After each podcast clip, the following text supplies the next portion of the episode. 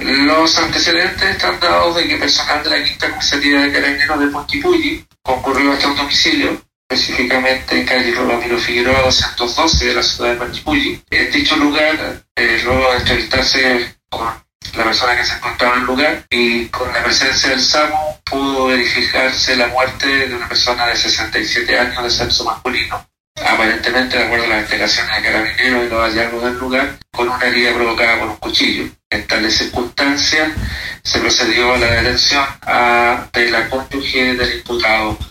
por autor de parricidio y va a ser pasada mañana a control de detención ante el juzgado de garantía de Panquipulli. La investigación está a cargo de la PDI de homicidio, acompañada de personal de la CRI y además se dispuso la concurrencia del Servicio Médico Legal de Valdivia para la realización de la competente autopsia.